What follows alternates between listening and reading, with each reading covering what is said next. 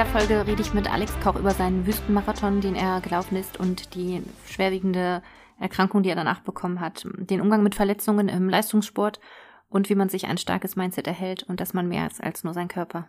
Herzlich willkommen bei Stronger Than You, unserer Podcast. Und äh, ich bin Yasemin Guriji und habe heute Alex Koch zu Gast. Alex ist äh, Hybridathlet, äh, Sportler, ähm, Fotograf, Safe-Made-Mann und eben hat er gescherzt, krüppelt. Das meint er natürlich auf gar keinen Fall so, nur er ist aktuell semi-verletzt auf jeden Fall. Herzlich willkommen, Alex. Vielen, vielen lieben Dank. Ja, guter Name vom Podcast Stronger Than uh, You. Du bist momentan definitiv stärker als ich. Uh, ich bin immer noch dabei zu recovern. Ja, wobei, also dieses Stronger Than You, das muss man eigentlich doch so verstehen, dass es eher um vor allem um die mentale Stärke geht und um das Mindset. Und ich glaube, da bist du ähm, uns allen voraus, Alex, was ich so mitbekommen habe. Ähm, wir hatten tatsächlich diese Podcast äh, schon mal recorded, allerdings vor einigen Monaten vor deinem großen Wüstenlauf. Ähm, da kommen wir auch gleich nochmal drauf zurück. Ähm, aktuell ist sehr, sehr viel passiert und wir konnten deswegen technischen Problemen damals nicht senden. Ähm, werden jetzt aber auch nochmal so ein bisschen auf die, auf die Geschichte eingehen, was alles so passiert ist bei dir. Aber bevor wir damit starten, stell dich mal ganz kurz vor, ähm, wer du bist, wie alt du bist, woher du kommst, wo du gerade bist. Ja, ja sehr geht's. gerne. Ja, hi, ich bin Alex Koch. Ich bin vor drei Tagen 32 Jahre alt geworden. Yay! Ich bin gerade in. Vielen, vielen lieben Dank. Ähm, ich bin gerade in Ägypten. Ähm, da war ich auch zuletzt im, ich glaube, November für einen fasten Monat. Und jetzt bin ich wieder hier. Ich mache gerade aber äh, so ein bisschen Urlaub. Als nächstes geht's nach Thailand. Ich reise Vollzeit, aber ich mache halt auch sehr viel Sport. Deswegen bin ich ja äh, in diesem Podcast hier. Ähm, Hybridathlet, genau. Ich habe angefangen früher mit ganz, ganz viel Bodybuilding und habe äh, sehr viel Fitness gemacht und letztes Jahr habe ich mir eine Challenge gesetzt, dass ich einen Wüstenmarathon von 100 Kilometern laufen möchte und habe dafür, ich glaube, sechs, sieben Monate lang trainiert. Ähm, habe im Prinzip mein, mein komplettes Training umgestellt, damit ich das machen kann, weil ich davor genau. auch wirklich Fitness mach, gemacht habe und ne, dieses. Du hast dann sehr viel Ausdauer und äh, Streckenläufe, äh, Runs, äh, langsame Läufe, alles hast du damals eingebaut, ist richtig, ne? Genau, es ging im Prinzip von fünf Schrägstrich sechs Trainingseinheiten die Woche im Fitnessstudio, Krafttraining auf, ähm, ja, Ausdauertraining, zwei Trainingseinheiten am Tag, äh, Krafttraining und Ausdauertraining, äh, sehr viel Laufen, sehr viel Fahrradfahren, Schwimmen zwischendurch, also wirklich in dieses Hybridathletentraining reingegangen und auch mit der, mit der Ernährung komplett umgeswitcht, weil ich da halt ja, ein Ziel vor Augen hatte, diesen Marathon, ja. ne? Weil ohne Ziel trainiert man ja immer nur so ein bisschen vor sich hin und man dümpelt so, man gibt nicht 100 Prozent, aber ich habe mir da ein Ziel gesetzt und ja, ich habe mir so ein, so ein eigenes Bootcamp quasi erschaffen in der Türkei, wo ich ja fast zwei Monate war. Du warst damals in Izmir, ist richtig, oder? Genau, ich war sechs ja. Wochen in Izmir alleine und ähm, bin da wirklich jeden Tag laufen gegangen. Ähm, hab auch, glaube ich, zu wenig regeneriert, muss ich sagen. Aber ich, wie, wie gesagt, es war alles darauf ausgelegt, dass ich diesen 100 Kilometer Wüstenmarathon bestehe. Und man muss auch sagen, ähm, die Vorbereitung, die hast du auch gut weggesteckt, ne? Also das ähm, ja. Also zumindest also sah es auf jeden Fall so aus. Also du hast trotzdem recovered irgendwie, obwohl du sehr, sehr viel, wirklich extrem viel Cardio ja im Endeffekt gemacht hast. Und ähm, auch die, damals, ich weiß noch, da habe ich dich auch schon verfolgt so ein bisschen, da hast du ja auch deine Form super gut gehalten. Also was viele Leute, glaube ich, gedacht haben oder denken, dass wenn man sehr viel Cardio macht und mit äh, ein bisschen Kraftsport zurücksteckt, dass man da so sehr viel Muskulatur verliert. Aber das war eigentlich nicht so bei dir, oder? Äh, nee, gar nicht. Also gerade wenn man äh, in dieses hybriden Training mal reinschaut, das sind ja ganz, ganz viele Leute, die auch tatsächlich noch auf die Bühne gehen, die aber trotzdem Marathon laufen. Das ist halt dieses Hybrid, heißt ja beides oder ne, mhm, aus, aus ja. mehreren Sportwelten ähm, zusammenführen und, und trotzdem beides machen. Das Beste von man, allen Welten. Also, ja, das Beste von allen Im Welten. Im Idealfall. Ja, wir sind ja sehr also, unbeweglich ich, oftmals, wir Bodybuilder. Also die Mädels natürlich nicht, ja. aber die Schwergewichtsmänner, du, die, wenn du die da richtig in den Berg hochschickst, das ist schon, schon, schon einfach die Masse zu bewegen, ist schon nicht so einfach. Hundertprozentig. Aber was ich da sagen muss auf jeden Fall ist, dass man, wenn man so viel Cardio macht, dass man auf jeden Fall diese Pralität nicht halten kann, ne? Mhm. Ähm, also Flachität, ich, ja. Flachität, genau. Also ich, ich hatte halt im, im, im, Training nie das Gefühl, boah, ich bin jetzt richtig pumped oder keine Ahnung was. Also mhm. Also klar, meine Form war okay, ich war zufrieden damit, aber ja. ich hatte jetzt nie das Gefühl, meine Speicher sind komplett voll, ich habe äh, aufgeladen mit Kohlenhydraten, das ich ist einfach prall. so. Ja, genau. Also ja, wenn, ja. wenn, wenn, du, wenn du so viel Cardio machst, dann ist das, was du isst, einfach nur ein Tropfen auf dem heißen Stein. Ja, Puff, du sahst weg. auch sehr drahtig aus einfach. so, ne? Also im guten Sinne aber, ne? Also, also auf jeden Fall. Im guten Sinne. Ja, voll. Also so, ne, schon trocken, äh, aber auch definiert hart, also auf jeden Fall sehr hart, ne? Aber natürlich, wie gesagt, das, das Pralle und so, das ist nicht ja. da, aber das ist auch nicht Ziel, Ziel der Sache, sondern Ziel der Sache ist ja einfach die Funktionalitäten, einen Körper zu haben, der sehr stark leistungsfähig ist, ne? Genau, genau. Ja. Und erzähl ja. mal, wo sollte es dann hingehen? Ähm, in Marokko, nach Marokko mhm. sollte es hingehen. Also die, die 100 Kilometer äh, Wüstenlauf, der war dann in Marokko. Ich glaube, Anfang Oktober war das. Also jetzt auch schon fast drei Monate her. Wahnsinn, ne? Wie die Zeit rennt. Mhm. Unfassbar. Ähm, genau, und den habe ich dann auch äh, bestanden. Ich bin durchs Ziel gekommen, ich war Finisher, ich habe meine Medaille bekommen, mein Finisher-T-Shirt bekommen. Äh, 100 Kilometer habe ich geschafft. Und es war alles soweit ganz gut. Und am letzten Abend gab es noch ein, äh, ein Gala-Event, eine Gala-Night, wo es dann Local Food gab und Catering und so. Und ja, da habe ich mir dann scheinbar Kolibakterien eingefangen. Habe ich aber erst nicht gemerkt und das ist eigentlich gar nicht so, so spaßig, weil wenn man Kolibakterien unbehandelt lässt, kannst du davon sterben. Wusste ich aber mhm. zu der Zeit gar nicht. Mhm. Ähm, nach zwei, drei Wochen hat sich mein, mein Körper dann ja so ein bisschen dagegen gewehrt. Ja. Hat dann aber auch angefangen, ähm, den eigenen Körper anzugreifen. Das heißt, ja. das war so eine Autoimmunreaktion. Ne? Mhm. Der Körper weiß nicht mehr weiter und also fängt er an, sich selbst anzugreifen. Ja, es war einfach dann, krass. Ne? Du warst ja auch tatsächlich ja. In, in, Ägypten, oder? Ähm, oder nee, was nee, in, in Marokko warst du da noch zu, zu der Zeit, ne? Nee, nee, äh, also ich war in Marokko, dann habe ich ja. da gegessen. Ich hatte diese Magen-Darm-Probleme für mhm. zwei, drei Wochen. Ich bin nach Marokko direkt nach Madeira gegangen. Ach, in ähm, Madeira nach, war das dann, ne? Auch nicht. Das ist, das du ist warst das, irgendwo das im Krankenhaus, das weiß ich noch. Und das war so, so wirklich abgelegen. Das ist, daran erinnere ich mich. Achso, das, war, das, das war, war das in, äh, in Ägypten tatsächlich in Dahab. Doch, das war doch in Ägypten, ne? Ja. Aber in der, in der Zwischenzeit, ne, war ich ja, Madeira, das war kein Problem. Also das war halt diese, diese, ich, ich sag mal, ja, Zwischenzeit zwischen, ähm, mhm. ich habe die Kolibakterien eingefangen und meine reaktive Arthritis ist dann aufgetreten. Das war dann drei mhm. Wochen später. Ähm, weil der Körper halt drei Wochen versucht hat, mir irgendwie was mitzuteilen, im Sinne von, ja, ey, geh mal auf Toilette und keine Ahnung, fühlt sich nicht gut. Ja. Und nach, nach, nach drei Wochen war ich dann in, in Deutschland und auf einmal kam es wirklich innerhalb von 24 Stunden, dass mein rechtes Knie angeschwollen ist, mein Kiefer äh, war auf einmal, ähm, also mein linkes Kiefergelenk war entzündet und meine linke Schulter war entzündet. Mhm. Und das war so, so krass, weil das wirklich innerhalb von kürzester Zeit kam und es waren dann vier Gelenke, die gleichzeitig ähm, sich entzündet hatten.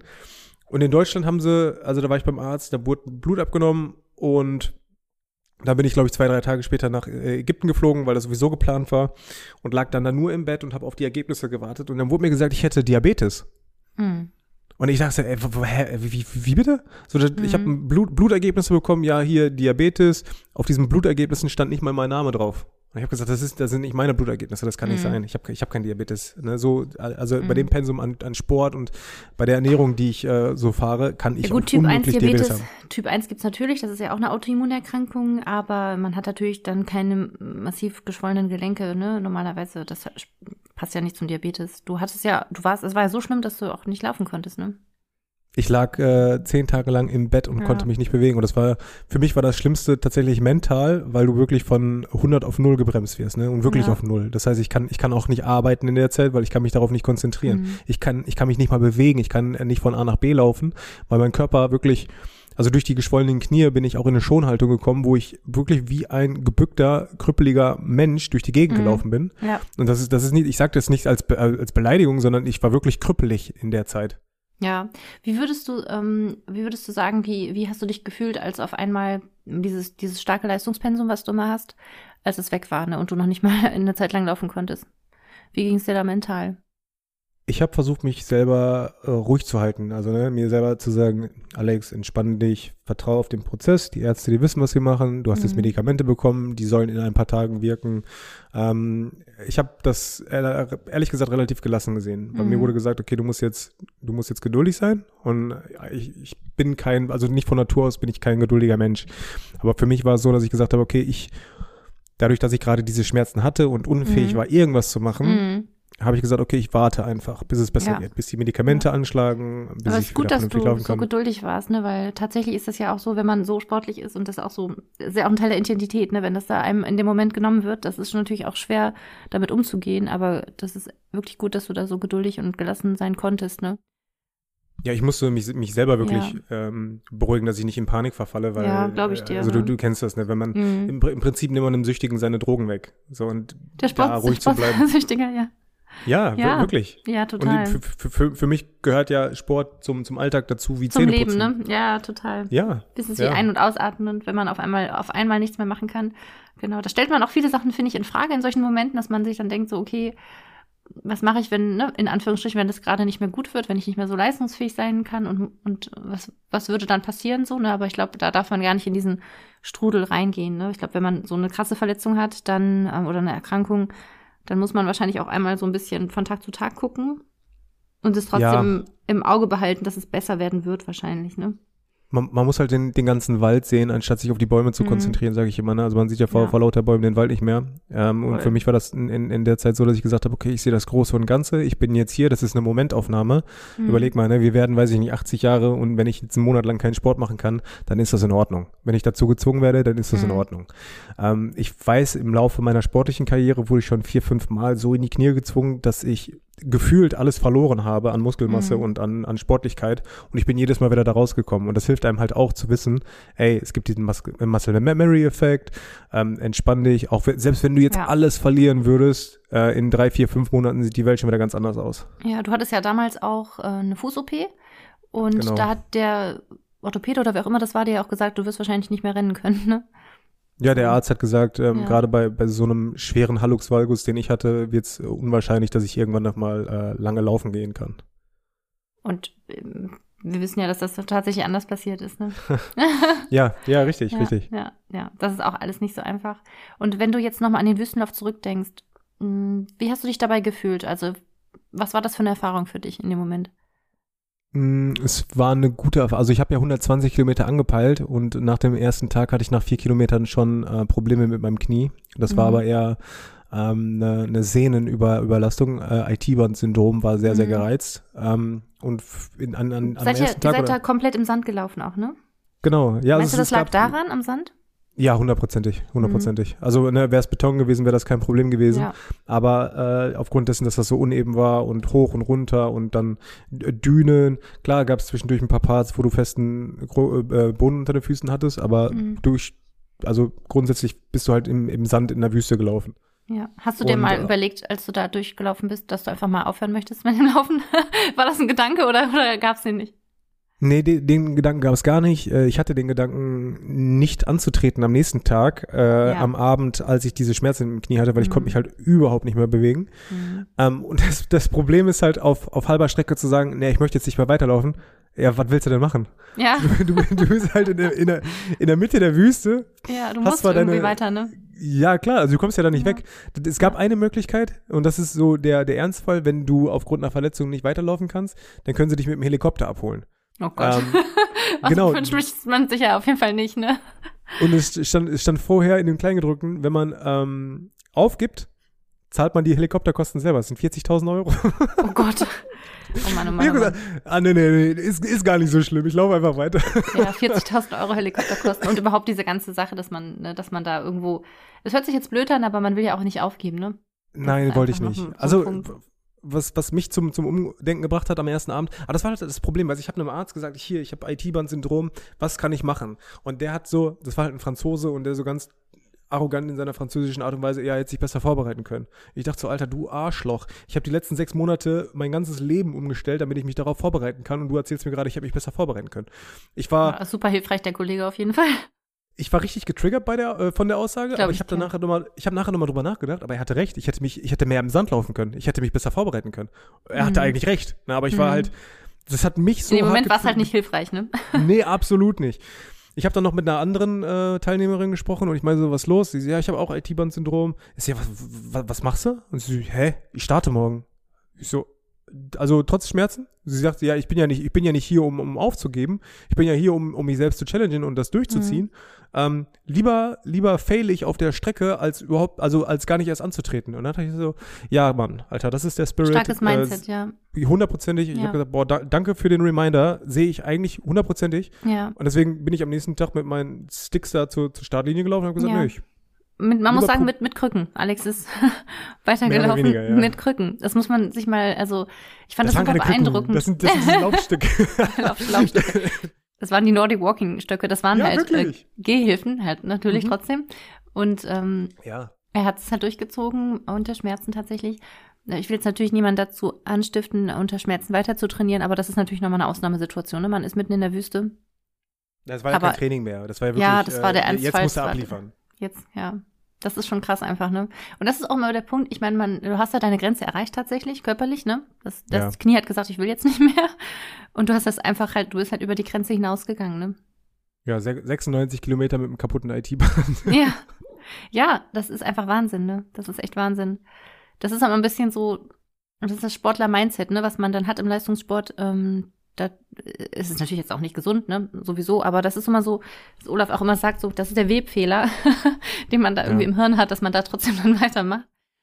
Das haben wir, hatten, haben wir auch bei vielen anderen Sportarten, so als jetzt in der härtesten Diät beim Bodybuilding, in den Wettkampfwochen kurz vor, kurz vor Ende, wo auch der Körper einfach nicht mehr will und man die Gewichte noch versucht zu bewegen, als auch bei ähm, ja, so einer großen Challenge mitten durch die Wüste zu laufen. Und alleine die Anzahl an Kilometern, die ich finde die ja schon ultra beeindruckend. Ne? Ich bin natürlich auch kein Cardio-Mensch, ich finde es schon, aber ich finde es einfach krass. Also das ist super, super krass. Du hast auch bei dir auch noch Videos, glaube ich, auf deinem Kanal, ne? Mhm, ja. Kann man sich auf jeden Fall noch angucken. Ultra schöne Landschaft auch und einfach super, super beeindruckend, auch wie die Leute da gekämpft haben. Ne? Ja, voll. Also ja. ich, ich, ich glaube, da hat nur, äh, die haben nur, glaube ich, zwei, zwei, drei Leute aufgegeben, aber alle anderen haben äh, gefinisht. Wahnsinn. Ich habe auch gesehen, da ist sogar eine Menschen. Mutter mit ihrem Kind gelaufen, ne? Mit ihrem Sohn oder äh, so. Das war irgendwie so ein Team. Das, das war, glaube ich, bei mir im Team sogar, ja. Das ja. war, die kamen aus Ecuador. Äh, ja. und die sind extra angereist dafür, um das zusammenzulaufen. Aber er konnte leider nicht finishen. Er ist zum Beispiel einer ah, okay. der gewesen, der, der nicht zu Ende laufen konnte, weil seine Füße angeschwollen waren ah, okay. und er konnte gar nicht mehr auftreten. Einfach krass, ne? So krass. Ja, ja heftig, ist, heftig. Ich glaube einfach, dass das äh, die die Umgebung, die er hatte, die die Umwelt sozusagen, die war einfach ja auch ultra feindlich, so eine Wüste, ne? so, ja. Sowohl von der von der ähm, ja von der von den Temperaturen als von allem anderen auch. Wie habt ihr geschlafen? Im Zelt. Und das war, ich glaube, vier oder fünf Nächte im Zelt. Wir waren ja insgesamt vier Tage in der Wüste oder vier Tage lang ging der, der das Race. Äh, drei aktive Tage mit, mit Laufen und einen Tag Pause nach dem zweiten Tag. Ähm, es gab keinen Strom, es gab kein fließendes Wasser. Wir wurden jeden Tag mit Wasser versorgt zum Trinken und zum Waschen und so. Mhm. Also waschen mehr oder weniger. Du hast halt am Tag fünf Liter Kanister bekommen und damit konntest du selber entscheiden, äh, willst du dich damit waschen oder willst du es nur trinken oder willst du es zum Kochen benutzen, keine Ahnung mhm. was. Ähm, also wirklich Selbstverpflegung oder Selbstversorgung innerhalb von dieser Zeit und kein fließendes Wasser, kein Strom. Ja, ja, ich denke mal, da ist man, da setzt man seine Prioritäten erstmal aufs Überleben, ne? Ja, hundertprozentig. Ja, und, und weil du halt jeden, weil du halt jeden Tag den gesamten Inhalt deines Zelts mitnehmen musstest in deinem Backpack, ähm, habe ich zum Beispiel auch auf eine Matratze verzichtet, ne? dass ich gesagt ja. habe, okay, ich möchte ein bisschen äh, Platz und Gewicht sparen. Ich nehme keine ja. Matratze, sondern ich habe wirklich nur im Schlafsack auf Sand geschlafen. Ja, krass einfach, oder? Also schon, Ey, eine Erfahrung. Voll geil. Also ja. ich, ich, man, man, man schätzt danach ganz, ganz anders. Äh, so ein ganz normales. Ganz normales Bett, fließendes Wasser. Auf einmal ja. ist das so, boah, und es waren wirklich nur fünf Tage in der Wüste und danach denkst du dir so, ey, eine, eine ne ganz normale Matratze auf dem Boden ist so geil. Ja, ich finde es ultra schön, was du erzählst, wirklich. Also, das ist, ich finde auch, dass uns ist das, wir kriegen das ja alles gar nicht mehr mit, alles ist selbstverständlich. Ähm, ja, voll, voll. Und es ist echt schön, dass man äh, das so auch nur durchs Hören. Ne? Man hat auch das Gefühl, dass irgendwie so viel wertvoll ist und so viel selbstverständlich für uns, was es nicht sein sollte. Es ist einfach alles was Besonderes. Ja, richtig ja. schön. Super schöne Erfahrung. Ich finde so cool auch, also wirklich, weil du immer so, ich meine, so ein bisschen ein Abenteuermann irgendwie, ne? Du erlebst immer so viele ja. verschiedene Sachen. Hm. Das ist, und wenn man dir da so ein bisschen folgt, dann ist man so mit dabei, ne? Das ist super cool auf jeden Fall. Ähm, genau, du kannst auch noch mal ganz kurz deinen Instagram-Kanal, ähm, den Namen noch mal nennen, werden wir eh verlinken, aber dass die Leute vielleicht, falls sie jetzt auch reinspinzen wollen, da mal ein bisschen gucken können. Ja, das sind die zwei Buchstaben L und X, also wie Alex im Englischen. Mhm. Alex unterstrich Koch. Und unterstrich Koch, genau, man findet dich ja. da auf jeden Fall. Plus du bist ja auch Fotograf und super schöne Bilder auf jeden Fall, die du da immer machst. Danke dir. Und wenn du jetzt mal überlegst, Alex, du hast ja jetzt so viel erlebt und mitgemacht, sowohl der Lauf war ultra krass und strapazierend, als auch diese ähm, schlimme Erkrankung, die ja eigentlich im Endeffekt ein Resultat war durch das verdorbene Essen. Würdest mhm. du das alles nochmal so machen? Das ist eine, das ist eine gute Frage. Ähm, das Lustige ist, nach dieser ganzen Aktion hatte ich eher so das Gefühl, boah, ich hätte Bock, viel häufiger campen zu gehen, im, im Zelt zu schlafen und diese Selbstversorgung. Mhm. Ich angel ja auch super gerne. Ne? Das heißt, ich kann ja auch äh, Fische fangen und zubereiten, kann ich ja auch alles. Und ich habe wirklich Bock darauf, das mehr zu machen dieser Wüstenlauf jetzt so, sage ich mal, ist nicht mehr so interessant für mich, weil habe ich jetzt einmal gemacht. Ähm, mhm. ich, hatte, ich hatte beispielsweise dem Orga-Team angeboten, dass ich das nächste Mal mitkomme als Fotograf und äh, Videograf, weil ich habe kein mhm. Problem mit dem Surrounding und so. Ich finde das mhm. eigentlich ganz interessant und finde das eigentlich ganz nice. Ähm, das andere, was ich machen würde, das wäre halt weniger eine sportliche Herausforderung als eher so ähm, ja Camping und Selbstversorgung für ein paar Tage oder ein paar Wochen sogar. Ja, ja. Aber ja. würdest du also würdest du das nochmal so machen, wenn du könntest? Also, ne, jetzt, weil das Resultat einfach so war, dass du danach krank geworden bist? Den, den Lauf? Mhm. Ja, würde ich nochmal machen. Okay, das ist ja auch irgendwie ja. eigentlich ein coole, cooles Learning auf jeden Fall, dass trotz allem du das irgendwie nicht missen würdest. Also ich habe ich hab direkt, hab direkt danach gesagt, boah, nie wieder. Aber das war eher so wegen. das glaube ich wegen, dir.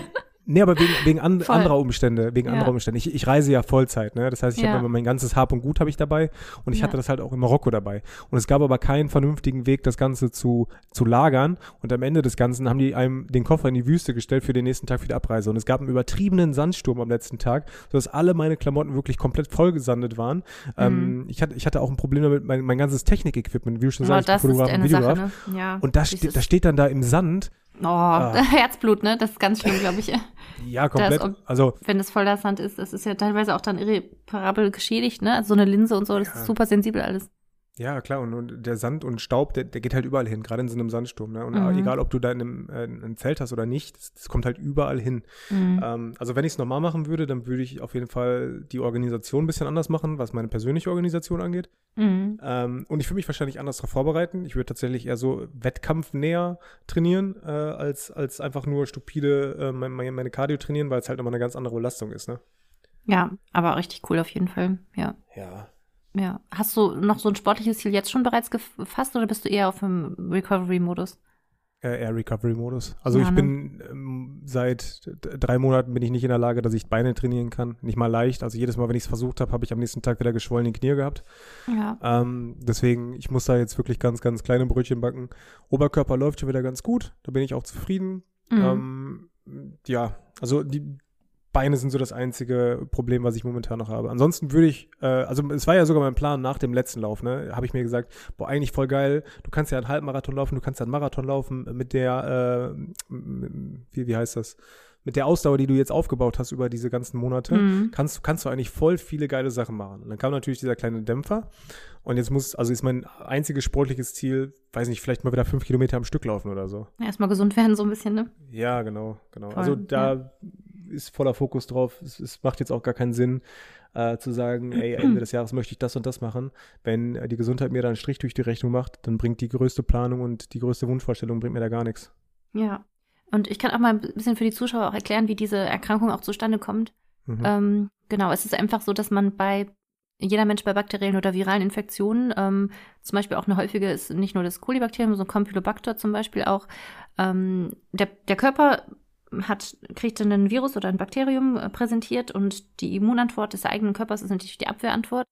Dabei werden oftmals so Partikel ne, von Antikörpern freigesetzt und auch Botenstoffe, Zytokine, diese ganze Immunantwort, die da passiert. Und dann ist es manchmal so, dass ein Teil sozusagen ähm, der ähm, Antikörperantwort des Körpers sich auf einmal verändert und ähm, da Antikörper gebildet werden auf körpereigene Strukturen. Das ist so eine, so eine sehr krasse überschießende Immunantwort im Endeffekt.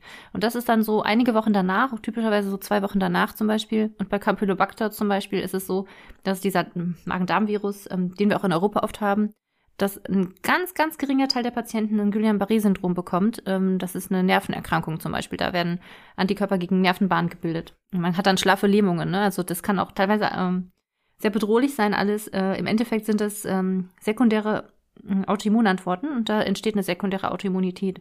Das sind dann teilweise Gelenkbeschwerden, wie was du jetzt bekommen hast, leider Arthritis oder auch andere neurologische Erkrankungen. Ja, es ist auch mal interessant, ähm, das äh, von, ja. von der medizinischen Sicht von dir ja. zu hören. Also ich bin ja eigentlich Neurologin und wir haben, wie gesagt, äh, Guillain-Barré-Syndrom ist häufig vergesellschaftet, dass, dass die Patienten vorher einen Infekt haben. Oder auch teilweise, deswegen sind damals die Impfungen auch so in Verruf gekommen, immer mal wieder. Das passiert sogar teilweise in meiner Impfantwort. Ähm, aber es ist so unfassbar selten, äh, wenn man sich die Gesamtzahl von allen Dingen und die Vor- und Nachteile von Impfungen auch anguckt, dass ich auch zum Beispiel, und ich habe also einige Fälle gesehen, liegt aber auch daran, dass ich in einer Uniklinik arbeite und wir haben da sehr, sehr viele Patienten und sehr, sehr viele Fälle. In einem kleineren Krankenhaus würde man es wahrscheinlich gar nicht so sehen, auch nach zum Beispiel, ne, ein, ein Fall zum Beispiel auch nach einer Impfung. Das ist durchaus nicht, ähm, nicht nicht existent, aber es ist halt ultra selten einfach, ne? Und, was ich halt ähm, halt so, was ja. ich halt so richtig frustrierend finde, ist, dass nach zwei, drei Wochen, wenn du so eine so ja, Infekt das passiert hast, ne, dann. So sagen braucht nee, das auch. nee, aber, aber ich meine, frustrierend ist wirklich, ja. dass du dann nicht mehr drüber nachdenkst, dass du vor drei ja. Wochen Magen-Darm-Probleme hattest. Ja. Und du bist dann erstmal wirklich, du tappst im Dunkeln. Ähm, das ist auch ultra selten, Alex, was dir passiert ist. Ich, ich wüsste, ich wüsste jetzt die Zahlen nicht auswendig, aber es ist sehr selten, wirklich. Also das passiert, ne? Sekundäre Autoimmunität nennt sich das, aber ähm, ich weiß auch manchmal nicht, ob man nicht prädispositioniert ist, weil Autoimmunerkrankungen gehen ja oft miteinander einher. Zum Beispiel das ist eine Schilddrüsenerkrankung über Antikörper, die ist ganz oft vergesellschaft mit anderen Autoimmunerkrankungen auch. Ne? Es gibt auf jeden Fall, eine, ich glaube, dass es da schon wenn man zu Autoimmunerkrankungen neigt, eine hohe genetische Disposition gibt. Ähm, das weiß ich auch ja, ich von mir. Ja, ich, ich, wurde, ich wurde ja auf dieses HLA-B27-Gen mhm. getestet, mhm. was ja wirklich ähm, eine Genveranlagung ist und das war ja positiv und das war auch der, mhm. der ausschlaggebende Grund, warum die Leute gesagt haben, okay, es ist eine reaktive Arthritis und zum ja. Glück kein Lupus oder ja. äh, Rheuma oder so, weil ich halt dieses Gen habe. Und ähm, 80 Prozent der Leute, die eine Arthritis bekommen, haben auch dieses Gen. Ja. Und erzähl doch mal, äh, welche Rolle die Ernährung bei dir spielt, weil das ist eigentlich auch super spannend. Also das kann man jetzt nicht verallgemeinern, das ist jetzt Alex persönliche mhm. äh, Erfahrung und jetzt auch keine generelle Empfehlung oder so, aber ich finde es auf jeden Fall spannend, was du dazu zu berichten hast. Das kann man tatsächlich ver verallgemeinern, weil es gibt Lebensmittel, die sind halt entzündungsfördernd und es gibt Lebensmittel, die sind entzündungshemmend. Ne?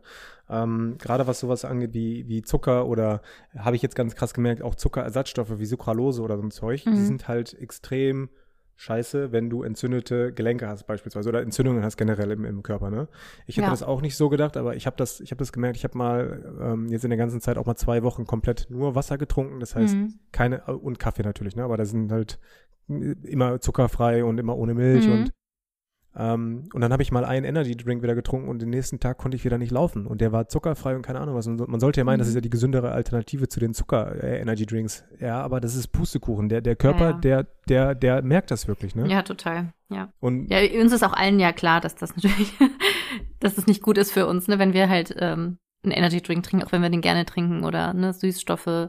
Zero, Zero dass das, dass wenn die äh, Zutatenliste 20 Meter lang ist, dann ist uns ja schon auch eigentlich immer allen klar, dass das jetzt nicht das Beste ist, ne? Und dass es besser wäre, sag ich mal, Hühnchen, Brokkoli und Reis zu essen oder was auch immer, gesund, ja. gesunde andere Alternativen und Wasser zu trinken, ne? Ja, also wirklich clean, cleaner ja. Ernährung, ne? Ja. Wenn man, wenn man, also gerade jetzt in meinem Fall, wenn ich nicht darauf achte, ich merke mm. das sofort. Mm. Und das ist, das ist der Wahnsinn. Ich esse clean, es wird alles besser mit meinen Knien. Ähm, ich, ich hau mir eine Pommes rein oder ich hau mir äh, ein Stück Kuchen rein und ich merke direkt am nächsten Tag, ich habe Schwierigkeiten beim Laufen wieder, weil mein mm. Körper direkt darauf anschlägt. Mhm. Und das ist, das, das ist ja nicht so, dass das bei gesunden Menschen nicht passiert, sondern bei denen ist es einfach nicht so gesundheitlich direkt äh, ja. bemerkbar, sondern glaub, bei denen kommt das dann wahrscheinlich ein bisschen später. Genau, ich glaube, dass man es nicht sofort merkt. Ähm, aber im Unterbewusstsein vielleicht schon. Also das ist ja auch, ich weiß nicht, ob du hast du mit Gluten auch Probleme oder nicht so? Gluten ist genau das gleiche. Wenn ich darauf verzichte, ja. habe ich, hab ich ähm, ein besseres Wohlbefinden. Ja. Und wenn ich, wenn ich Gluten esse, dann äh, kriege ich einen aufgeblähten Magen, meine, meine Gelenke merken, äh, ja. mer merken sich das wieder. Keine Ahnung. Das ist auch so ein bisschen, also das sind alles halt Dinge, die man mal versuchen kann, wenn man Autoimmunerkrankungen hat. Ähm, teilweise gibt es auch immer wieder einzelne Erfahrungsberichte von Patienten mit Neurodermitis, dass die besser fahren ohne Gluten. Oder wie gesagt, das Hashimoto ähm, das ist einfach so, dass der Antikörper zum Beispiel von der Hashimoto-Thyreoiditis, von der Schilddrüsenerkrankung, dass der auch ein bisschen Ähnlichkeit hat mit dem Glutenmolekül. Wenn man allerdings ein gesunder Mensch ist, ohne diese Veranlagung oder ohne sowas in der Art und Weise, dann ist Gluten überhaupt nicht schlecht, gerade Vollkornprodukte, davon profitiert der Darm dann auch. Aber das ist halt was, was individuell mal so ein bisschen, man ein bisschen gucken muss. Und ähm, genau, also häufige Unverträglichkeiten gibt's ja bei Milchprodukten durch die ähm, ne, durch äh, die Laktase, Laktoseprobleme, dann Gluten ähm, und wie gesagt alle Zusatzstoffe, E-Nummern, Konservierungsstoffe. Das sind alles Geschmacksverstärker. Ne? Das sind alles Dinge, die oftmals einfach uns nicht gut bekommen. Ne? Ja, ich weiß nicht, wie du das siehst, Jasmin. Ich meine, du bist aus dem äh, Medizinsektor, aber ich habe zum Beispiel gegoogelt, was hilft gegen äh, reaktive Arthritis, was ich ja momentan habe. Mhm. Und ich finde es einfach, ich finde es einfach heftig, dass das erste oder die die ersten zehn Artikel, die kommen, sind irgendwelche Medikamentenhinweise, äh, anstatt was über die Ernährung zu sagen. Ich habe mich auch letztens mit jemandem unterhalten, der auch äh, eine reaktive Arthritis hat. Mhm. Und er sagt, ja, seine Ärzte testen alles. Und ich habe gefragt, ja, haben die dir vielleicht mal gesagt, dass du deine Ernährung anpassen sollst? Nee, gar nicht. So, ja. das, ich finde ich finde das tragisch, ehrlich gesagt, mhm. dass nicht darauf hingewiesen wird, ey, du kannst mit deiner Ernährung so viel beeinflussen, was deinen eigenen Körper angeht anstatt man, ja. Medikamenten voll zu pumpen. Ja. Ich sehe das ein bisschen anders, weil ich bin ja trotzdem Schulmedizinerin und ähm, also mein, mein eigentlicher beruflicher Schwerpunkt ist auch die Multiple Sklerose, ist ja auch eine Autoimmunerkrankung ähm, des zentralen Nervensystems. Und da ist es immer so, dass, also so habe ich das von meinem Professor gelernt, dass wir immer so einen Dreiklang machen. Ne? Also Medikamente, ein Pfeiler, dann ein anderer großer Pfeiler Ernährung und dann ein anderer großer Pfeiler Lebensstil, äh, Ackersport. Ne? Und wenn man diese drei Sachen optimiert, dann kann man super, super gut und, ähm, leben. Und es, wenn man da aber eines vernachlässigt und Ernährung und Sport, das sind einfach zwei Pfeiler, ne? Also die, die Medikamente sind auch wichtig, aber es gehört einfach so dazu. Und ich glaube, dass man, ne, wenn man nicht raucht, Rauchen ist zum Beispiel auch entzündungsfördernd. Also jeder Mensch, der eine Autoimmunerkrankung hat und raucht, der tut sich einfach nur was super Ungutes. Es ist einfach, man schädigt sich einfach selbst. Ne? Da haben wir zum Beispiel in der MS sogar große Studien, die gezeigt haben, dass die Patienten mehr Behinderung erlangen durch das Rauchen. Ähm, und Vitamin D-Mangel zum Beispiel, da ist es auch assoziiert mit einer höheren Schubrate, wenn die Patienten Vitamin D-Mangel haben. Ne, das sind alles so Ernährungsparameter auch. Ne? Wie, ist dein, wie ist der Vitamin D-Spiegel? Ist man genug in der Sonne? In Europa fast nie. Sollte man den bestimmen und dann substituieren gegebenenfalls. Und genau der Darm auch, das ist halt also ne, ultra wichtig, dass da genug Ballaststoffe zugeführt werden, Prä- und Probiotika, ähm, verarbeitete Lebensmittel, dass man die meidet. Und ja, bei uns ist es nochmal so, wegen dem Nervensystem, dass da auch die Omega-3-Fettsäuren eine Rolle spielen. Das ist halt auch gut für die Myelinschicht. Und das empfehlen wir halt auch unseren Patienten, ne? Also so Olivenöl, gute Fette, Olivenöl, Avocados, Lachs, solche Sachen so, ne? Verträgst du das eigentlich gut? Ja, relativ gut. Es ist übrigens super ja. interessant zu sehen, dass du gerade quasi in der Theorie sprichst, hier mit, mit Vitamin mhm. D-Mangel und so. Ja. Und ich kann jetzt aus der, aus der Praxis sagen, ich war ja ähm, drei Wochen in, auf Mallorca und mhm. da war es relativ kühl zu der Zeit, wo ich da war. Und ich hatte jeden Tag wirklich damit zu kämpfen, erstmal wieder aufzutauen. Und jetzt, wo mhm. ich in Ägypten bin, mit Vitamin D und Wärme und Sonne, mhm. äh, äh, ein, ein Unterschied wie Tag und Nacht. Ja. Also ich ja. bin im Prinzip das, das laufende äh, Beispiel für ja. die Theorie, die du gerade ja. bringst. Und man muss auch sagen, dass halt ähm, selbst in Australien haben die Leute tatsächlich Vitamin D-Mangel, das glaubt man nicht. Es liegt aber daran, dass die Sunblocker verwendet werden. Und dann, ne, und man, äh, das ist natürlich auch wichtig. Also gerade, ne, aber da muss man, muss auch sagen, ans Melanom denken und an Sonnenbrände ja. und so, ne? Das ist schon super, super, super wichtig. Das geht halt nicht ohne. Aber da sieht man halt auch mal dran, dass, ähm, dass man da echt drauf achten muss. Und es ist, Vitamin D ist so spannend. Es ist zum Beispiel so, dass wenn man in einem sonnenreichen Land, zum Beispiel in Marokko oder in Afrika aufgewachsen ist, in seine Jugend da verbracht hat, dann entwickelt man später, wenn man dann auch dieses Land verlässt, keine, also dann keine Multiple Sklerose. Das ist, äh, ja, das ist ultra spannend. Also, wie gesagt, Vitamin D, Ernährung, Autoimmunerkrankungen. Ich glaube, da gibt es noch sehr, sehr viel zu erforschen und zu erfahren. Und ähm, wenn aber ein Mensch mit äh, marokkanischen Ursprungs hier bei uns groß wird, hat er dasselbe MS-Risiko wie alle anderen. Also das ist einfach aber, spannend aber auf jeden Fall. Wir wissen das noch nicht so richtig, aber ich glaube, dass das Vitamin D äh, eine große Rolle spielt tatsächlich in der Entwicklung der, des Immunsystems. Ah, ja. Also Vor allem wenn, in den jungen Jahren. Ne? Vitamin D, wenn man mit viel Vitamin D aufwächst und man, man kommt dann so in sein junges Erwachsenenalter, dass der Körper dann einfach weiß, ey, yo, ähm, Multiple Sklerose geht nicht, weil ich habe genug Vitamin D in meinem Leben schon getankt. Ja, also so, so simpel ist es leider dann auch nicht, aber es ist, es ist auf jeden Fall, es ist ein großer Faktor. Also das ist halt einfach ultra wichtig, dass, dass man dann einen guten Spiegel ist. Zu viel ist aber auch gefährlich. Das macht eine Nephrokalzinose, eine Nierenverkalkung. Also das ist auch gefährlich, ne? Das ist ja auch immer mal dann so, dass man das vielleicht zu gut meint, dann kommt man auch in einen Bereich, wo man sich nicht befinden will. Ist, Aber da hat allem die, ja, die Menge macht das Gift, ne? Voll. Da hat ja auch der Holger von HBN äh, auch mal, mal viel mit Olaf erzählt. Das ist ja äh, quasi der, das ist der, der Supplement-Inhaber, der sich da auch sehr mit beschäftigt hatten. Ähm, das sind auch immer, immer wieder spannende Podcasts. Die haben immer mal wieder ja auch eine Runde, die zwei. Auf jeden Fall haben die da auch viel zu Vitamin D schon mal berichtet. Das ist echt, es ist spannend und ich finde es super wichtig, für mich persönlich auch. Dass ja, man da so ein bisschen drauf achtet ja, Ernährung ist wichtig, Recovery ist wichtig, Mindset ist wichtig und ähm, sich nicht unterkriegen lassen irgendwie, ne? Nee, nee, absolut. Also man muss sich halt immer vor Augen halten, ähm, was ist eigentlich gerade oder was läuft gerade schlecht, wann geht's hm. wieder besser und ja. im, äh, wirklich im, im, im Laufe des Lebens, ne? also wenn man wirklich mal eine Timeline macht von Geburt Voll. bis Tod, ja. wie, wie gravierend ist das gerade, was du hast und ähm, wann geht's wieder weg?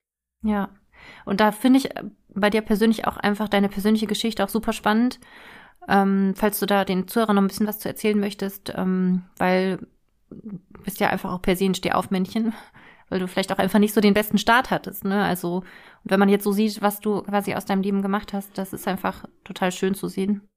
Ja, ich habe ich hab halt die Devise so, was, was soll denn noch Schlimmeres passieren? Ne? Also wenn du darauf anspielst, als ich 13 mm. war, dass ich äh, von meiner Mutter quasi, ja, die schwer genau. alkoholkrank war damals, ähm, ja, von der bin ich zu meinem Vater gezogen. Dann äh, bin ich irgendwann relativ früh, als ich 16 war, auf ein Sportinternat gegangen, weil mein, mein Dad mich halt gut gefördert hat. Davor war ich, äh, also als ich noch bei meiner leiblichen Mutter gelebt habe, war ich in, in, der Schule eine komplette Niete, weil keiner da war, der mich gefördert oder gefordert hat. Mm. Ähm, und das hat sich dann schlagartig geändert und dann habe ich gemerkt, okay, sobald man eigentlich sein eigenes eigenes Leben selbst in die Hände nimmt. Und das war damals mit 13 bin ich halt zu einem äh, Vertrauenslehrer gegangen und habe gesagt, ich möchte ganz gerne äh, weg von meiner Mutter, weil ich weiß, wenn ich da bleibe, wird nichts aus mir. Ähm, bis hin zu wirklich ne, zum Handballinternat, meine eigene oder meine erste Ausbildung, meine zweite Ausbildung, dann mich selbstständig gemacht. Das ist leider der Fall, dass ja, man, man, man muss halt was tun oder man muss, also jeder ist seines Glückes Schmied. Hm. Kann man so runterbrechen und wenn man viel reingibt, dann kriegt man auch viel raus. Wenn man aber so wie in der Schule, dass man da wirklich nur anwesend ist, wenn man in seinem Leben nur anwesend ist, anstatt was draus zu machen oder aktiv zu werden, mhm. dann verschwendet man sehr, sehr viel Zeit und sehr viel ja, ja. Leb Lebensenergie. Voll, ja, total. Genau, also wie gesagt, die Kindheit war, glaube ich, bei dir einfach nicht so, so optimal mit, mit einer Mutter, die halt einfach alkoholkrank war. Aber ich glaube, dein Opa hat sich damals auch um dich gekümmert, ne? Ähm, nee. Also meine, meine Opa hat sich, das war, das war nochmal ein bisschen äh, anders. Der ist gestorben, als ich zehn war und davor war das eher so, dass der schon in Rente war und wir hatten ah, okay. ein Mobilheim in, in, in Holland, mhm. wo wir wirklich die ganzen äh, Ferien immer verbracht haben, ne, ja. weil der einfach die Freiheit hatte, da zu leben. Ja. Aber dann ist der auch ja irgendwie weggebrochen als Vertrauensperson so ein bisschen, ne? Ja, so als ich zehn Jahre war, ist er ist der gestorben. Als ich zehn Jahre alt war, haben sich dann auch meine Eltern getrennt und dann habe ich noch drei Jahre bei meiner Mutter gelebt. Ja. Das war halt wirklich so, wo ich, wo ich gemerkt habe, ey, wenn, wenn ich nicht tätig werde oder wenn ich nicht äh, mein, mein Schicksal in die mhm. Hand nehme, dann werde ich irgendwann ein Problem haben. Mhm. Und ne, ich bin sehr, sehr dankbar, dass ich diese Entscheidung getroffen habe, als ich 13 war und dass das ja. wirklich besser geworden ist, weil das hat mir gezeigt, ey, es bringt was, wenn man sich selber drum kümmert. Mhm. Es bringt was, wenn man, wenn man äh, aufsteht und selber tätig wird, anstatt immer alles auf andere zu schieben und zu sagen, ey, ich, ich kann gerade nicht, weil mein Chef, der hält mich klein oder ich kann gerade nicht, weil ähm, XYZ, andere Menschen, die legen mir Steine in den Weg. Ja, dann ähm, umgeh halt diese Steine oder kletter drüber oder mach was aus diesen Steinen. Es ist halt immer das, was man daraus macht. Ja, voll. Ja, du hast ja so ein bisschen einfach dann so ein bisschen selbst dein Leben in Anführungsstrichen gerettet, ne? Ja. Ist ja auch oft so, dass wenn man in einem Haushalt aufwächst, wo Sucht da ist, dass, dass es auch ein sehr hoher Prozentsatz ist, dass man selbst später eine Suchterkrankung äh, bekommt. Das ähm, spielt auch eine Rolle auf jeden Fall. Ja, das, ich finde es halt, also, immer, ich find's, ich find's halt immer so ein bisschen schade. Ähm, ich habe ja eine Schwester, das wissen ja ganz, ganz wenige und ich rede ja auch nicht so häufig darüber, weil ich halt auch zu der seit, ich glaube, 18 Jahren keinen Kontakt habe. Und früher wurde mir immer so gesagt, ich wäre der, ähm, sagen wir mal so, der Blödere von uns beiden. Sie war auf einer besseren Schule als ich, sie war, also hat sich gut entwickelt und äh, sie war immer so das Vorzeigekind zwischen uns beiden. Und als ihr dann aber auch so Regeln vorgesetzt wurden und gesagt haben, ja, du solltest dich an die Regeln halten, ne, Schule machen und keine Ahnung was, hat sie so ein bisschen rebelliert. Sie ist dann halt so den, den anderen Weg gegangen, hat auch relativ früh angefangen, Drogen zu nehmen. Ähm, einfach so, ich, ich weiß nicht, ob es Rebellion war, aber es war auf jeden Fall wir haben halt dieses Beispiel, wir haben beide die gleichen Voraussetzungen. Sie ist aber in diese Richtung abgedriftet und ich bin in die andere Richtung abgedriftet. Das heißt, ich habe es als Motivation genommen und sie so ein mhm. bisschen als Entschuldigung dafür, dass mhm. sie in diese Richtung abdriftet. Sie sagt, ja, mhm. aber ich mhm. hatte ja eine schlechte Kindheit oder ich hatte ja mhm. schlechte Eltern oder ich habe mir, keine Ahnung. Du, du weißt, was ich meine. Weißt, ja, wir, haben, wir haben zwei Kinder in der gleichen Familie mit den gleichen mhm. Voraussetzungen. Der eine nimmt es als Motivation, was aus seinem Leben zu machen und der andere nimmt es als Entschuldigung, nichts aus seinem Leben zu machen. Ja. Ja, das ist natürlich auch einfach ultra traurig, muss ich auch sagen, ne? Aber ähm, zeigt auch, zeigt auch, ähm, dass eine Eigenschaft, die ich mit, glaube ich, am krassesten finde bei allen Menschen. Und ist das diese Resilienz, so nennt man das ja auch so ein bisschen, die Widerstandsfähigkeit, so, ne? Und äh, ich glaube, dass du die schon wahrscheinlich sehr früh schon tatsächlich hattest und dich da so rausretten konntest. Und ich glaube aber auch, dass jeder Mensch die trotzdem kultivieren kann, auch wenn man halt per se nicht so stabil in Anführungsstrichen vom Mindset ist. Ich glaube, das ist das Mindset ist ein Muskel, der muss trainiert und geflext werden und ja. der wird dann immer stärker. Und ich weiß ja auch aus meiner persönlichen ähm, Situation, dass ich ja eine Zeit lang ultra, es mir ultra schlecht ging, ultra traurig war, ähm, nachdem ich Mama geworden bin damals und ähm, ich gar nicht mehr mich erkannt habe in meinem Leben und in allem drum und dran und dann wirklich angefangen habe, das erste Kleine zu bewegen, das war der Sport und dadurch wird man vielleicht erst körperlich stärker, aber dann mental bin ich jetzt so stark geworden, dass ich das dann irgendwie geschafft habe, mein Leben auch komplett wieder umzuorganisieren, umzuplanen. Und dann jetzt halt, wenn ich das so vergleiche mit vor, vor fünf Jahren, halt wirklich jetzt sehr, sehr glücklich bin mit allem und ähm, das aber natürlich ein weiter Weg ist. Und dieses Vertrauen, dass man das schafft und kann, was man sich wünscht, das, das entsteht auch und wird auch immer stärker, wenn man kleine Dinge gemacht hat, die irgendwie was bewirkt haben, so, ne? Das ist so ein bisschen so, das ist auch ein bisschen so, so eine positive Verstärkungskreislauf, ne? Das geht dann immer weiter ja, nach oben, wie so ein kleiner Strudel, so. Und wenn man die kleinsten Sachen anfängt, dann, dann geht's los. Und das größte Selbstvertrauen, was ihr in euch bekommen könnt, ist, wenn ihr euch Sachen vornehmt und die dann macht. Ja, das ist ein Versprechen an euch selbst und das ist einfach die größte Form von Selbstliebe, die ihr euch schenken könnt, diszipliniert zu sein und für euch selbst einzustehen irgendwo. Ja. Also der, der, Mensch ist ja generell ein Gewohnheitstier, ne? Und wenn, wenn, du in ja. der, wenn du in der Gewohnheit bist, nichts zu tun, oder wenn du ja. in der Gewohnheit bist, ähm, ja, irgendwer wird mir schon am Ende des Monats mein Geld überweisen, mhm. ich muss halt nur äh, an zu, zu dem Ort hingehen mhm. und vielleicht ein bisschen was machen. Und aber das ist halt die Gewohnheit, ähm, nicht mehr aus seinem Leben zu machen, mhm. als das, was man momentan hat. Aber man kann halt auch in die andere Richtung Gewohnheiten ähm, entwickeln, dass man sagt, Voll. okay, meine, meine nächste Gewohnheit ist, ich stehe jeden Morgen um 5 Uhr auf. Ist fucking unbequem, macht keinen Spaß, ich würde gerne liegen bleiben, aber ich mache es zur Gewohnheit. Ich bin ein großer Freund halt, vom 5 AM Club. Ja, und, und irgendwann Voll. ist das halt so die Gewohnheit, dass das, diese, dieses Harte am Anfang ist auf einmal deine Normalität. So, ja. so kann man das mit allem machen. So Total. Bodybuilding oder, oder als du gesagt hast, ne, klar, du hast mit kleinen Schritten angefangen, aber irgendwann ist das deine Normalität. So dass Voll. du sagst, okay, das, ja. das ist jetzt nicht mehr challenging zum Sport zu mhm. gehen, du willst die nächste Challenge haben. Und mhm. so ist halt Wachstum. So funktioniert Wachstum. Genau. Irgendwann Stein auf Stein. Das ist einfach Level up auf allen Ebenen irgendwann. Und äh, wie gesagt, man, man kann das, ähm, ja. man kann das lernen, auch wenn man es nicht in die Wiege gelegt bekommen hat. Man, man kann es lernen und man es gibt wirklich da kein Limit für einen. Es ist einfach so. Wenn man, also man ist verwundert, wie viel ja. man schafft und kann und wie viel in einem steckt, sei es körperlich, mental, als auch ähm, zwischenmenschlich. Das ist, man kann wirklich immer mehr und immer besser. Und klar, man soll sich jetzt nicht irgendwie überfordern und aber auch dieses Bemitleiden und zu Hause sitzen und denken so, hm, das und das und das ist blöd und das ist blöd. Das wird halt nicht seine Situation ändern. Ne, du kannst dich jetzt auch mit deinem und Knie jetzt dich auch hinsetzen können und sagen können, okay, ich kann nicht laufen, ich kann keinen Sport machen, ich esse jetzt irgendwie das und das und das und das, hättest du 30 Kilo locker zunehmen können. Wie, was hast du gemacht? Du hast gesagt, nee, ich will aber gesünder werden und jeder Schritt, du bist dankbar, man sieht das in den Videos immer, wenn du halt irgendwie mal einen Spaziergang machst ohne Schmerzen, dann ähm, ist das eine ganz andere Dankbarkeit so und ein ganz anderes Mindset und die Situation ist vielleicht dieselbe, dass du eine Verletzung hast, aber du machst halt einfach was maximal anderes draus. Ja, ich, ich, ich gebe mich halt nicht geschlagen oder ich ja. ähm, sage auch nicht, nur weil der Arzt jetzt sagt, äh, das geht nicht oder du darfst dies und das nicht. Also klar, wenn der Arzt mir sagt, du darfst jetzt keine Treppen laufen, das ist nicht gut für dich, dann habe ich halt den direkten Impact, warum das nicht gut ist für mich. Aber wenn mhm. der Arzt mir sagt, ähm, du solltest jetzt generell erstmal keinen Sport machen und, und runterkommen, dann hinterfrage ich natürlich ganz gerne und sage, warum soll ich denn jetzt keinen Sport machen? Also, Oberkörper funktioniert ja.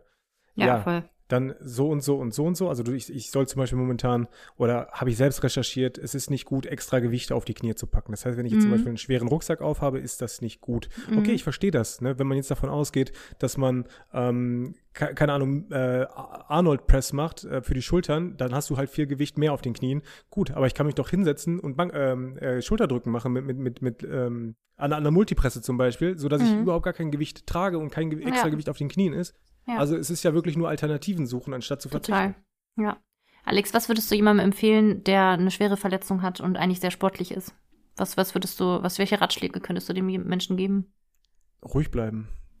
an, nee, also das, das, das Guter Tipp, so das ist wirklich so. Das, das klingt, das klingt so simpel, aber nicht Overthinking. Also ja. Also nicht, nicht Overthinken, mhm. nicht ähm, Nicht in sagen, so eine Spirale, äh, ne? Nicht diese Momentaufnahme als sein Leben zu deklarieren. Also erstens. Zweitens, deine Persönlichkeit ist nicht dein Körper. So, du, du, du bist nicht dein Körper, du, du bist dein, dein Charakter, deine Seele, dein alles, was du machst, bist du. Aber du bist nicht nur deine Körper, dein, dein Körper. Dein Körper ist doch nur die Schale. Wenn du deine Alex, Schale schön haben möchtest, schön. Ja, aber wenn du deine Schale schön ja. haben möchtest, das ist ja nur on top. Wenn du einen gesunden Körper haben möchtest, das ist ja alles, das ist ja alles on top. Aber du hast ja einen Charakter, du bist ja eine Persönlichkeit, du bist ja ein Mensch und dein, ein, ein Mensch und ein Charakter und eine Persönlichkeit definiert sich nicht nur über die Schale. Und das ist halt das, was, was mir auch sehr geholfen hat, dass ich gesagt habe, du, ich definiere mich nicht über meine Muskeln. Ich bin sehr, sehr dankbar für meine Genetik und dass meine Eltern da irgendwie auch vielleicht ganz, ganz gute Genetik haben und so aber ich bin nicht mein Körper, ich bin nicht meine Schale, ich bin nicht Muskeln, ich bin nicht nur Fleisch und, und Laufen, sondern ich bin halt, ich habe eine Persönlichkeit, da lege ich viel Wert drauf, Persönlichkeitsentwicklung lege ich viel Wert drauf, ich habe einen Charakter, da lege ich viel Wert drauf, Nächstenliebe, wie ich Menschen behandle, da lege ich sehr viel Wert drauf. Das alles bin ich und ja, meine, meine Schale ist on top. Das ist super schön gesagt, Alex. Ja, Wirklich das muss man sich vor Augen halten. Ja, total. Das ist echt, das ist einfach viel mehr wert als alles andere. Und ich denke mal, ähm, das sind auch echt schöne Schlussworte. Danke dir, Alex, dass du dir Zeit genommen hast. Ähm, ich danke dir für die Möglichkeit, und, hier zu sein. Ähm, gebt uns gerne Rückmeldungen, äh, wie ihr die Podcast fandet und äh, ob ihr später auch nochmal Teil 2 hören wollt, könnt ihr gerne entweder mir schreiben ähm, oder auch Alex. Ähm, mich erreicht ihr unter neurodoc-jasemin und ähm, oder auch natürlich gerne Olaf. Der ist auch unten verlinkt. Und ähm, dann freue ich mich auf jeden Fall, Alex, deine Weiterentwicklung zu sehen und wann du ganz wieder fit und gesund wirst und auch die sportlichen Ziele. Aber erstmal der Umgang mit Verletzungen und Hindernissen, ich denke mal, da konnten wir alle sehr, sehr viel mitnehmen. Danke, Alex. Ja, vielen lieben Dank für das Gespräch. Es hat mich wirklich sehr gefreut. Und auch nochmal irgendwie vielleicht die medizinische Sicht des Ganzen zu sehen, ist auch super interessant gewesen für mich. Äh, vielen lieben Dank, dass ich hier sein durfte und ich hoffe, es hat euch gefallen. Bis bald.